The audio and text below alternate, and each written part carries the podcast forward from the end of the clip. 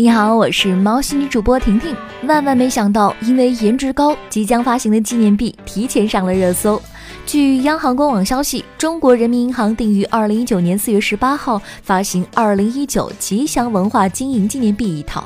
这套经营纪念币共七枚，上热搜的是本次最特别的两枚新型纪念币。点进去一看，确实是少女心爆棚啊！难怪有网友说，连硬币都是爱你的形状。不过呢，发行量太少了，只能看看图片。新手们注意了，贵金属纪念币并不是用面额就能够买到的，通常都要几百上千甚至是上万的，而且这个银行是换不了的，要去中国金币网上预约的。这批纪念币除了有心形，还有背面刻有猫咪形象，也让网友兴奋不已。我倒是兴奋不起来，这年头连硬币都是爱的形状，而我到头来还是个单身狗。在野生动物园，经常会有游客购买胡萝卜投喂长颈鹿，但是像长颈鹿撒钱这种操作还真是没有见过。四月十六号中午，云南野生动物园的长颈鹿园区内，一万元左右的现金突然从天而降，落在了长颈鹿脚下。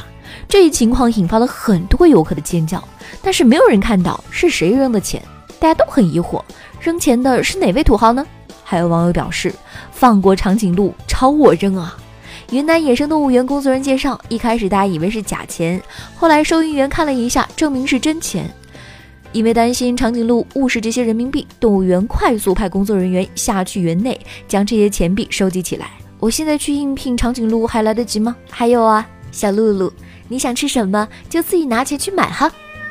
因为发布到微博上的几张照片，四川一高校的学生小韩被许多网友指责了近一周后，终于删博改名并且道歉。在这些照片中可以看到，三只幼年大熊猫在一段绿色栅栏下打滚嬉戏，往上攀爬。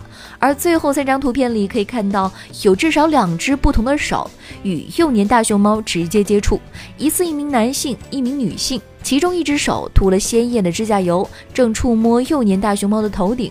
这条微博发出后迅速发酵，诸多熊猫粉丝赶到微博下指责博主没有常识，游客身上的细菌可能会传染给大熊猫，导致熊猫生病，同时质疑该大熊猫园区的安保以及防护设施设备未能发挥到应有的效果。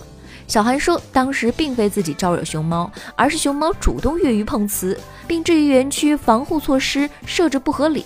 小伙伴们。熊猫虽然可爱，但是也不要投石逗弄、触摸大熊猫哦。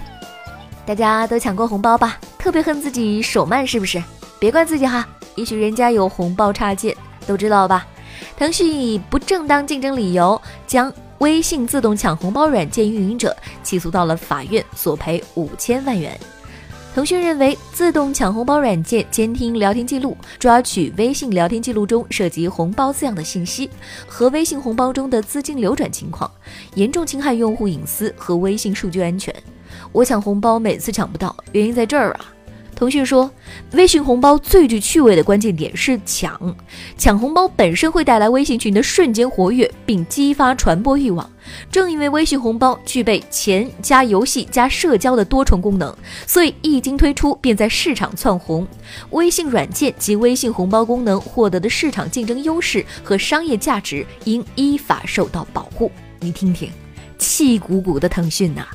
微信自动抢红包其实对于很多人并不陌生，目前呢也有很多手机内置了自动抢红包功能，并使这个功能成为了一大卖点推广。有人说靠软件抢红包真的挺没劲的，还有人表示这类外挂并不安全，被查是早晚的事儿。所以小伙伴们，微信自动抢红包你在用吗？你还会用吗？我是婷婷，今天的喵新闻就到这里，互动留言区等着你哦。喜欢我的话，点击一下订阅专辑哟。